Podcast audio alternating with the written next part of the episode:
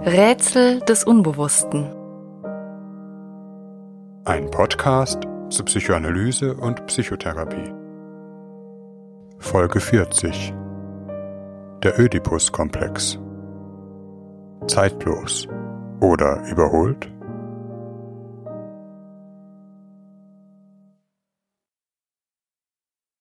Spätestens, wenn dieses Wort ins Spiel kommt, schrillen alle analytischen Alarmglocken. Ödipus-Komplex.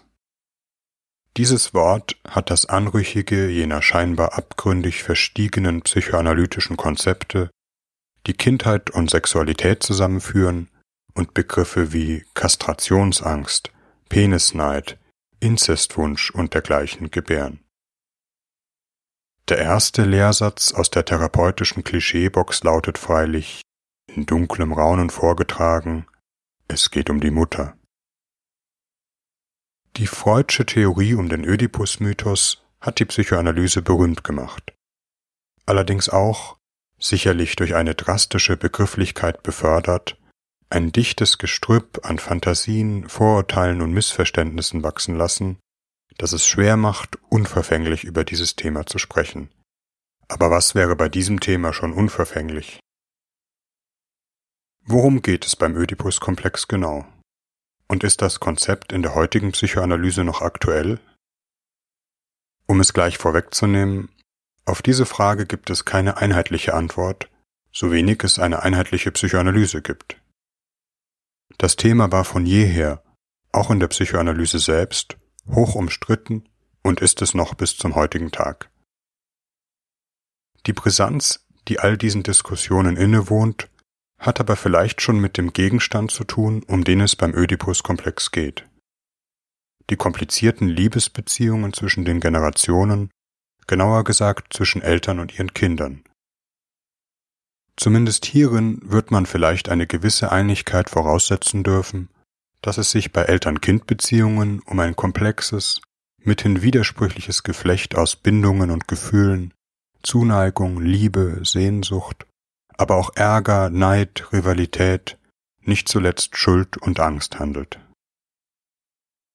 Man merkt es daran, dass die Beziehungen zwischen Eltern und Kindern eigentlich kein guter Gesprächsgegenstand sind, mithin ein äußerst konfliktträchtiger. Sie empfehlen sich ebenso wenig wie das Thema Geld und Erbe für das Familiengespräch am Weihnachtstisch. Insbesondere dann nicht, wenn sich Eltern an irgendeinem Punkt angegriffen fühlen, oder man denke an jene Peinlichkeiten, die Eltern ihren Kindern durch liebevolle Zuneigung in der Öffentlichkeit bereiten. Jeder kennt vielleicht auch jene blinden Flecken, die Eltern in Bezug auf die eigenen Kinder haben, jene besonderen Präferenzen und Nachsichtigkeiten oder jene besondere Strenge. Etwas, das vielleicht zwischen den Geschwistern ungleich verteilt ist, wobei das jeweilige Geschlecht durchaus eine Rolle spielt etwa der erwachsene Mann, der immer noch bei der Mutter wohnt, noch nie eine Liebesbeziehung hatte und sich im Leben kaum weiterentwickelt, trotzdem von der Mutter für jede Äußerung bewundert und natürlich fortwährend bemuttert wird. Oder Mutter und erwachsene Tochter, die in einer sehr konfliktreichen Beziehung leben, sich streiten und die schlimmsten Dinge an den Kopf werfen und doch nicht voneinander lassen können. Auf der anderen Seite das vielfaserige Gespinst, in welches das Gefühlsleben von Kindern gegenüber ihren Eltern gewoben ist. Man könnte sagen, von der Wiege bis zur Bahre und darüber hinaus. Zuneigung und Liebe, Sehnsucht, Dankbarkeit, aber auch Ärger, Distanzierungswunsch, Scham, Schuld oder sogar ein quälendes Gefühl von Mitleid. Ein kompliziertes und widersprüchliches Geflecht, womit wir vielleicht in einigen Pinselstrichen angezeichnet haben, was mit dem Wort komplex gemeint ist. Zu den Entwicklungsaufgaben wohl jedes Menschen gehört es, sich in diesem Spannungsfeld der elterlichen Beziehungen zu positionieren, was mal schlechter, mal besser gelingt und eine lebenslange Aufgabe bleibt. Der Ödipus-Komplex ist keine Störung, sondern Ausdruck einer wichtigen psychischen Entwicklung. Um die Bedeutung der Entwicklungsaufgabe zu verstehen, die unter dem Schlagwort Ödipus-Komplex gefasst ist, ist es notwendig, sich in die frühe Situation eines Kindes hineinzuversetzen. In den ersten Lebensjahren ist die Beziehung, meist zunächst im Besonderen die Beziehung zur Mutter, von einer besonderen Nähe und Innigkeit geprägt. Das Kind ist in all seinen Lebensbezügen von dieser Beziehung abhängig. Es richtet zugleich all sein Begehren und seine Lust, aber auch seine Wut und Frustration auf diese Beziehung. Vom Saugen an der Brust bis zur körperlichen Nähe, Kuscheln, Streicheln und anderen Formen der Liebe zwischen Eltern und Kind, die für die kindliche Entwicklung so wichtig ist. Aber auch Schreien, Beißen, Toben und andere Äußerungen von Wut oder sogar Aggression. Die kindliche Welt ist, hier ein erster Fachbegriff aus der psychoanalytischen Terminologie, wesentlich dyadisch geprägt. Also eine Welt von Ich und Du, in der zwischen Mutter und Kind, abgesehen einiger Frustrationen und kurzer Trennungen, kein Blatt passt. Die Mutter kann dabei zeitweilig durch eine andere Bindungsperson ersetzt werden, ohne dass sich der dyadische Charakter dieser Beziehung ändert. Das Kind erlebt die Mutter, als wäre sie nur für es selbst da. Wie einen Teil seiner selbst, der auf seine Regungen und Wünsche reagiert und mit allen Empfindungen des Kindes mitschwingt, worin ja tatsächlich auch eine feinfühlige Zuwendung besteht. Für das Kind ist es, wie wir in der Folge 23 über das Mentalisieren gehört haben, zunächst schwer vorstellbar, dass die Mutter ein von ihm unabhängiges Wesen ist, einen eigenen Binnenbereich hat, also auch einen eigenen Bereich, von dem das Kind ausgeschlossen ist. In der klassisch psychoanalytischen Konzeption, darin auch auf das bürgerliche Rollenmodell verwiesen, ist es nun der Vater, der als Dritter in die Beziehung zwischen Mutter und Kind tritt. Der Vater als die Person, mit der die Mutter eine eigene Beziehung führt, die nicht ausschließlich auf das Kind bezogen ist. Mutter und Vater teilen einen Bereich, der für das Kind nicht einsehbar ist. Paradigmatisch in der klassischen Konzeption die sexuelle Intimität zwischen Mutter und Vater, die vor dem Kind verborgen wird, was freilich dem Kind nicht entgeht. Die Erfahrung eines Dritten im Bunde, der trennt, aber auch eine Sicherheit jenseits der Mutterbeziehung garantiert, kann auch ohne den realen Vater, zum Beispiel im Kindergarten, gemacht werden. Es muss auch nicht zwingend ein Mann sein. Wichtig ist die Erfahrung, dass die Mutter nicht ausschließlich auf das Kind bezogen ist, dass jenseits der Mutterbeziehung nicht ein völliges Nichts, sondern jemand anderes ist.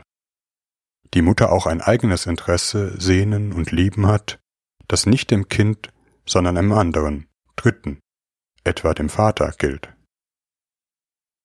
Dies alles ist für das Kind zunächst sehr erschreckend. Zugleich liegt darin ein entscheidender Entwicklungsschritt, der als Triangulierung bezeichnet wird. Aus einem Denken in zwei Dimensionen, in dem es nur mich selbst und Mama gibt, wird ein Denken in drei Dimensionen, nach dem Motto, man kann das, was geschieht, auch aus einer anderen, dritten Position begreifen. Es gibt eine Mutter in Beziehung zu mir, aber auch eine Mutter in Beziehung zu jemand anderem. Die Mutter ist vielleicht anders, als ich sie sehe. Man spricht auch von der Fähigkeit zum Perspektivwechsel. Das heißt, neben der erste Person Perspektive auch die Perspektive eines anderen, Dritten übernehmen zu können, die anderen, aber auch sich selbst aus der Position eines Dritten zu beobachten. Erst dann gibt es ein wirksames Denken über sich und andere. Kinder, die mit dieser Entwicklungsschwelle Schwierigkeiten haben, bleiben zumindest teilweise einem zweidimensionalen Denken verhaftet. Man spricht hier von frühen Störungen, die manchmal auch präödipal genannt werden, da die typische ödipale Konfliktsituation gar nicht erst erreicht wird. Diesen Menschen fällt es schwer, über sich nachzudenken und sich von dem eigenen Erleben gedanklich zu distanzieren. Oder aber das Nachdenken ist bloß logisch-mathematisch, nicht mit echter emotionaler Erfahrung gesättigt und verpufft meist wirkungslos. Was Therapien, die mit verstehenden Deutungen arbeiten, vor eine besondere Herausforderung stellt. Typische präödipale Störungen sind etwa Borderline oder narzisstische Störungen, aber auch schizoide Persönlichkeitsentwicklungen, in denen die ganze Welt mit einer eigenen, schwer nachvollziehbaren Bedeutung belegt wird, der Raum gemeinsam geteilter Bedeutungen verschlossen bleibt. Häufig geht eine schizoide Entwicklung mit einer zu engen, fast verschlingenden Bindung an die Mutter einher, in der es keinen Raum für etwas Drittes gibt. Der Vater ist hier das Rettende, der das Kind aus der tiefen Verstrickung mit der Mutter löst oder es eben nicht vermag. Betreten Kinder hingegen diesen dreidimensionalen Beziehungsraum, kommen sie in eine Welt, in der es andere Menschen mit einer eigenen, unabhängigen Innenwelt gibt. Die Welt ist nicht ausschließlich für ein Selbst da, man muss sich seinen Platz erkämpfen. Und der wichtigste Platz ist für kleine Kinder zunächst der an der Seite der Mutter. Zu merken, dass die Mutter einen anderen begehrt, sich für andere Dinge interessiert, macht das Kind eifersüchtig. Es streitet um ihre Gunst und will den Rivalen, also paradigmatisch den Vater, ausstechen. Gleichzeitig hat es Angst, in diesem Konflikt unterlegen zu sein. Der Vater ist so viel stärker und mächtiger, er hat im übertragenen wie wörtlichen Sinne eine viel größere Potenz. Die Angst vor dem Vater bezeichnet in der klassischen Freudschen Konzeption die sogenannte Kastrationsangst, also die Angst, dass der Vater, wenn man mit ihm rivalisiert, einem das zentrale Potenzmittel, hier in männlicher Perspektive den Penis, raubt. Natürlich ist das nicht im wörtlichen Sinne zu verstehen, auch wenn Kinder durchaus ganz konkrete Fantasien in diese Richtung haben. Es geht um den zunächst noch sehr prekären Status der eigenen, hier insbesondere der männlichen Identität. Das heißt, als Mann bestehen zu können, die Furcht, klein gemacht zu werden, unterlegen und impotent zu sein. Und wer hier besonders große Unsicherheiten hat, muss später vielleicht zu besonderen Hilfsmitteln greifen. Vom dicken Auto bis zum machohaften Auftreten ganz nach dem Motto Schau her, ich hab hier das dickste Ding. Die weibliche Perspektive wäre in dieser Konzeption über Kreuz, das heißt eine Konkurrenz mit der Mutter um den Vater. Doch dazu kommen wir später. Teil der normalen Entwicklung ist letztlich eine Verzichtleistung. Das Kind muss akzeptieren, dass es die Mutter nicht ausschließlich für sich haben kann. Dieser Verzicht ist schmerzhaft, aber er öffnet dem Kind den Weg in die Welt außerhalb der Mutterbeziehung und schließlich auch außerhalb der Familie.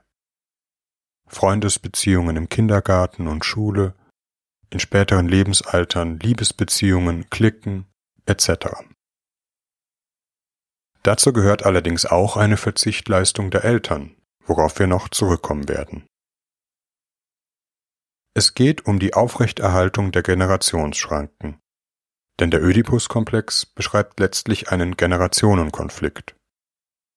Das Kind gehört in seine Generation, die Eltern in ihre, während Formen des Inzests diese Generationenschranke durchbrechen, sei es in Extremfällen konkret in tatsächlichen sexuellen Handlungen am Kind, sei es eher symbolisch, in dem das Kind den Partner auf einer emotionalen Ebene ersetzt, des Partners statt zum zentralen Ansprechpartner oder zum exklusiven Liebesobjekt wird.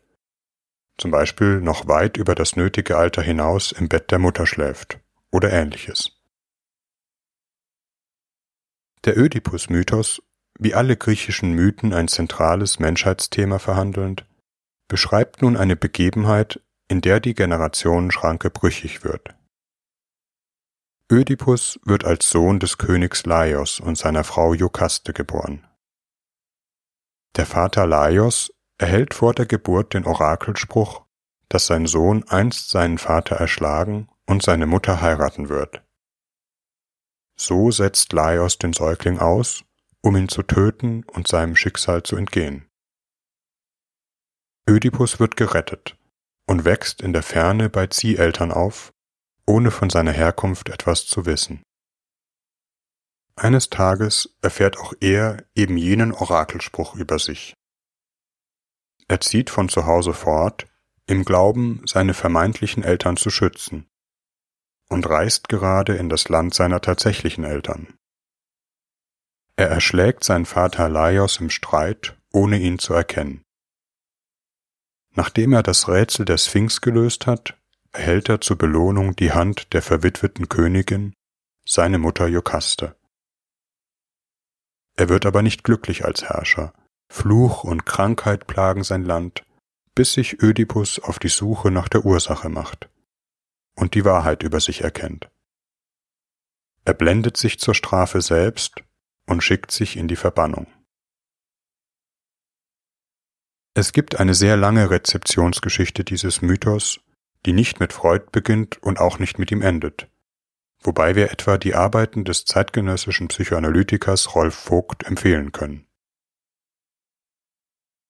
Eine Interpretationslinie zeigt Ödipus als eine Figur, die die kindlichen Wünsche real durchsetzt, was in der Katastrophe mündet. Die Generationengrenzen werden verletzt, die Liebe zwischen Mutter und Sohn, die Rivalität mit dem Vater in realen Taten verwirklicht, kein Verzicht geleistet, sondern gehandelt. Der Mythos ist in diesem Sinne eine dunkle Warnung. Nichts ist unheimlicher, als wenn sich die Wünsche erfüllen. Und Unwissenheit schützt hier nicht. Moderne Auffassungen sehen in dem Ödipus-Komplex das Geflecht der Beziehungsdynamik zwischen Eltern und Kind, nehmen also nicht nur die Perspektive des Kindes, sondern auch der Eltern ein. Wobei heute nicht mehr eine so klare Rollenzuweisung von Vater und Mutter möglich ist. In diesen Verhältnissen gibt es nun mindestens zwei Varianten, die eine Entwicklung des Kindes hinaus aus den elterlichen Bindungen ein Bewahren der Generationenschranken behindern können. Erstens eine zu enge Bindung bzw. die Schwierigkeit, sich zu trennen. Das allmähliche Herauslösen des Kindes aus den primären Bindungen verlangt sowohl vom Kind als auch von den Eltern, dies gilt für den Vater genauso wie die Mutter, eine Verzichtleistung. Das Kind sagt in zunehmendem Maße Nein zu der elterlichen Liebe und verletzt damit auch ein elterliches Liebesbedürfnis. Eltern müssen es ertragen, zurückgewiesen zu werden, dass das Kind mehr und mehr seine eigenen Wege geht, sie müssen auch die Angst und Unsicherheit aushalten, die das bedeutet. Je unsicherer Eltern hier sind, das heißt, je abhängiger Eltern von der kindlichen Liebe, desto schwieriger gestaltet sich dieser Prozess. Etwa die Mutter, die massiv verletzt ist wenn das Kind sie verlässt, sich bei einem anderen, etwa im Kindergarten, bei Freunden oder eben beim Vater, auch sehr wohl, manchmal sogar wohler fühlt. So verletzt, dass sie nicht nur darüber traurig ist, sondern diese Form der Zurückweisung nicht ertragen kann und sich entweder eifersüchtig dazwischenschaltet, das Kind gewissermaßen aggressiv bemuttert, ihm ihre Liebe aufzwingt und keine Chance lässt, andere Liebesobjekte zu finden. Oder sich getroffen und verletzt zurückzieht. Solche Beziehungsstrukturen gibt es in vielen Varianten. Eine besondere vielleicht heute unter dem Schlagwort Helikoptereltern.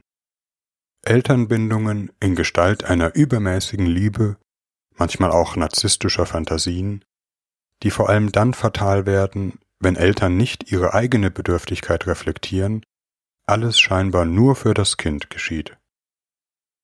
Aufgedrehte, aggressive Kinder sind vielleicht auch Kinder, die versuchen, sich mit hilfloser Wut aus solchen Verstrickungen zu befreien.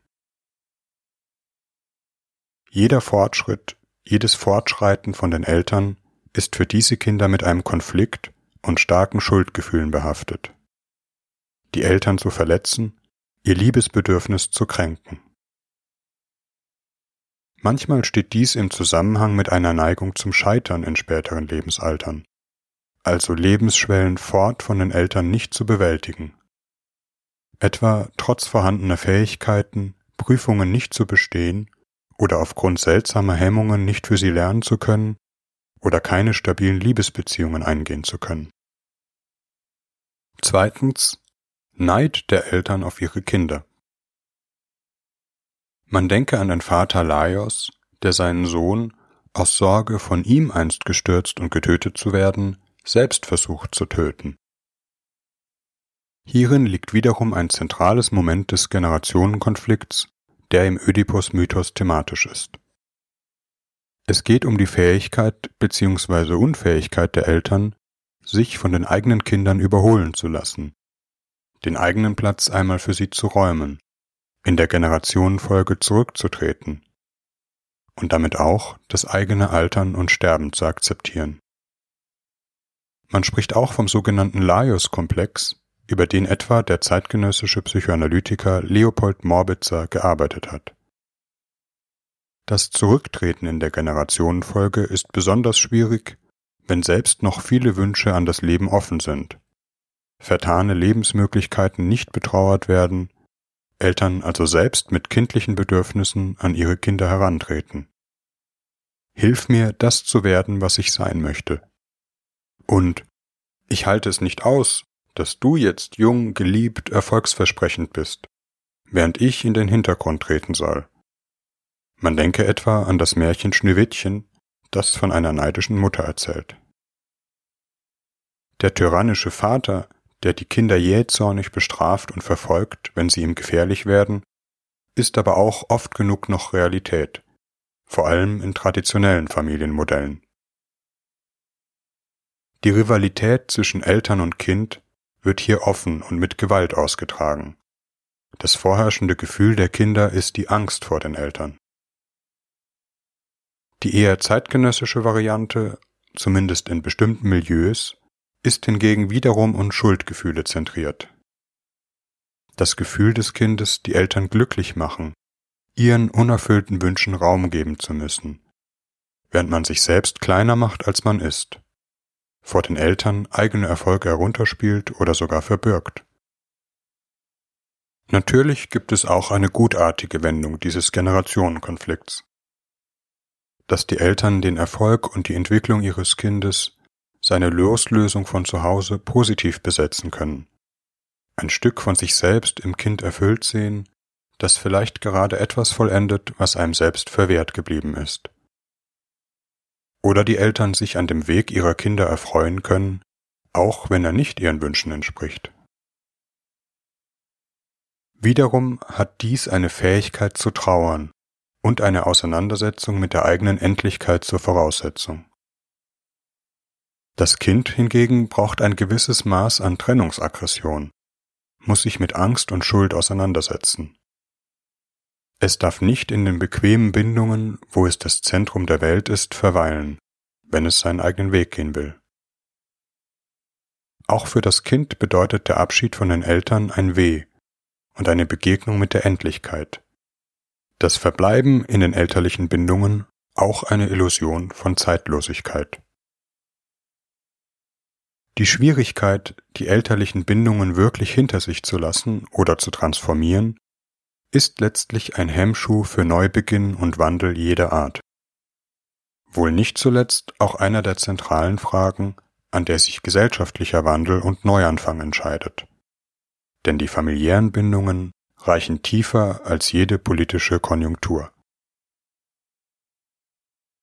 Zuletzt zu der Frage, inwieweit sich solche Beziehungsdynamiken zwischen den Geschlechtern unterscheiden. Die freudsche Auseinandersetzung mit der weiblichen Sexualität, etwa im sogenannten Penisneid, gehört vielleicht zu den schwächsten Stellen in seinem Werk und entspricht nicht dem Stand der aktuellen Diskussion, die sehr vielgestaltig ist.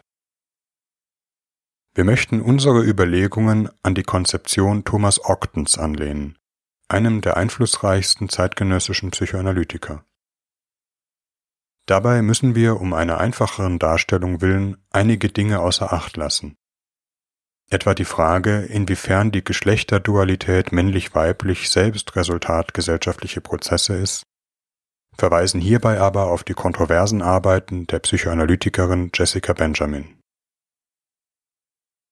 Die zentrale Überlegung Octons ist, dass die unterschiedlichen Rollen, denen das Kind in der Auseinandersetzung mit den Eltern begegnet, nicht allein an die Person des Vaters oder der Mutter gebunden und somit geschlechtsspezifisch zugeordnet werden können.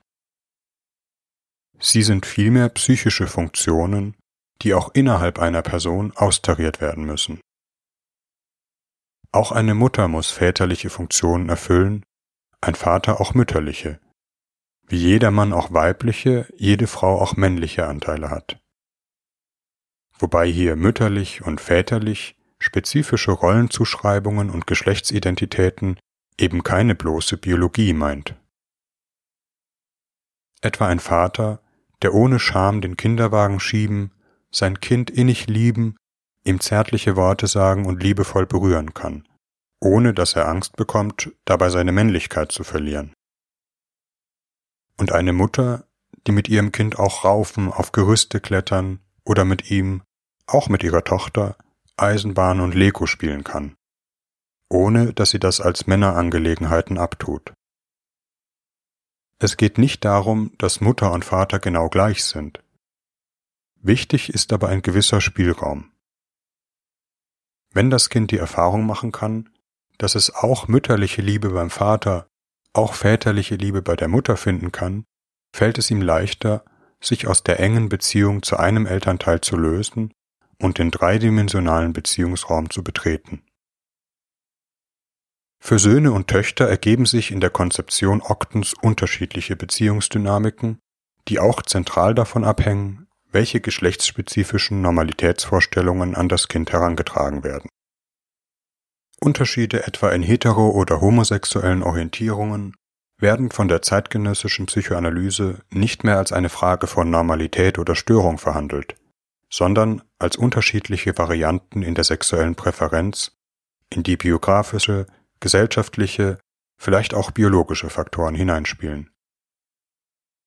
Im Übrigen war schon in der klassischen Psychoanalyse die Trennlinie zwischen sexuellen Präferenzen keineswegs so klar gezogen. Schon Freud nahm an, dass Menschen immer vielgestaltige sexuelle Anlagen haben, die Präferenz sich erst im Laufe des Lebens durch unterschiedliche Einflüsse verfestigt. Oder durchaus fluide, unterschiedliche sexuelle Präferenzen zumindest immer latent vorhanden bleiben.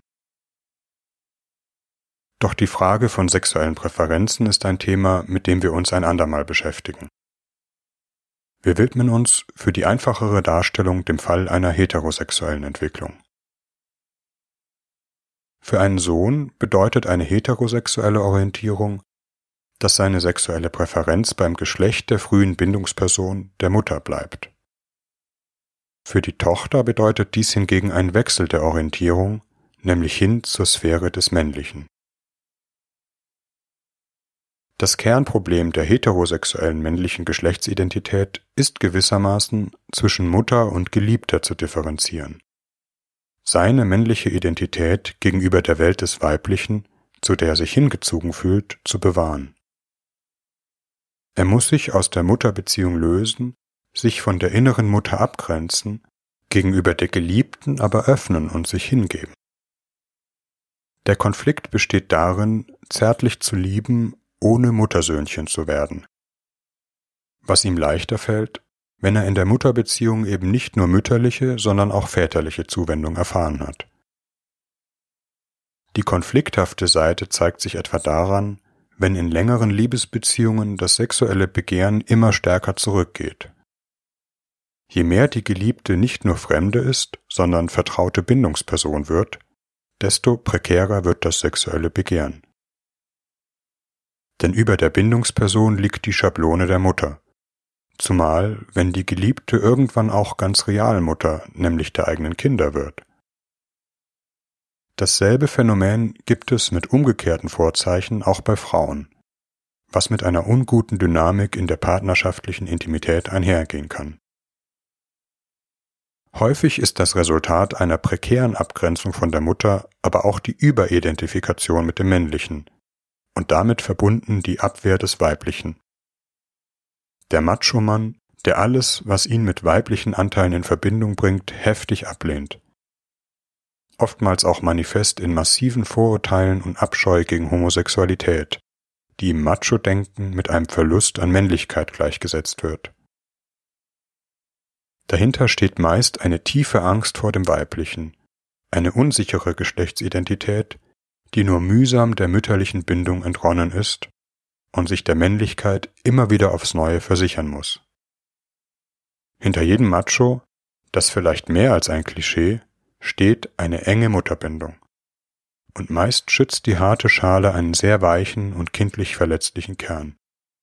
Man denke nur an die berühmte Männerkrippe. Frauen haben in dieser Konzeption tendenziell eine etwas sicherere Geschlechtsidentität. Für sie fallen, zumindest in der heterosexuellen Orientierung, Bindungsperson und Liebesobjekt nicht zusammen. So haben auch Frauen oftmals weniger Angst und Abscheu gegen homosexuelle Neigungen. Für die weiblich heterosexuelle Entwicklung ist hingegen der Weg zum Vater oftmals die prekäre Schwelle.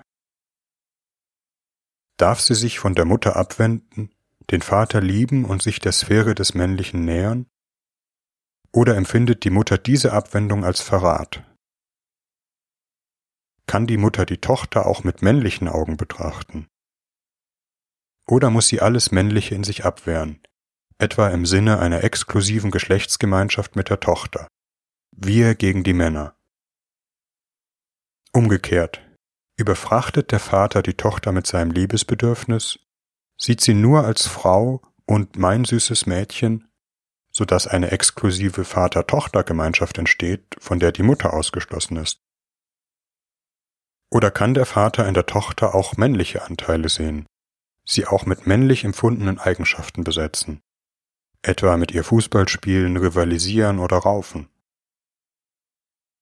Eine abgewehrte männliche Seite äußert sich bei Frauen häufig in einer hyperfemininen Haltung, das heißt Überidentifikation mit dem Weiblichen. In einer rosa Glitzerwelt mit Kleinmädchenstimme, in allen praktischen Angelegenheiten ungeschickt, scheinbar unfähig zu einer im abstrakten Denken verankerten Intellektualität, das heißt eine völlige Abwehr der als männlich empfundenen Sphäre, wobei wir hier wiederum von allerdings sehr wirksamen Geschlechterklischees sprechen. Beide Modi sozusagen John Wayne und Marilyn Monroe, beruhen auf einer Abwehr der gegengeschlechtlichen Anteile und haben auf ihre Weise etwas Impotentes und Steriles, so sehr sie sexuelle Potenz mimen. Das Schöpferische, das lässt sich wohl an den meisten großen Künstlerinnen und Künstlern studieren, beruht immer auf einem Zusammenspiel verschiedener innerer Anteile. Die Frage im Titel dieser Folge Ödipus-Komplex, zeitlos oder überholt, lässt sich nicht endgültig beantworten. Vieles an der ursprünglichen Konzeption entspricht sicherlich keiner zeitlosen, sondern einer zeitgenössisch bürgerlichen Normalität und ist damit einem historischen Wandel unterworfen.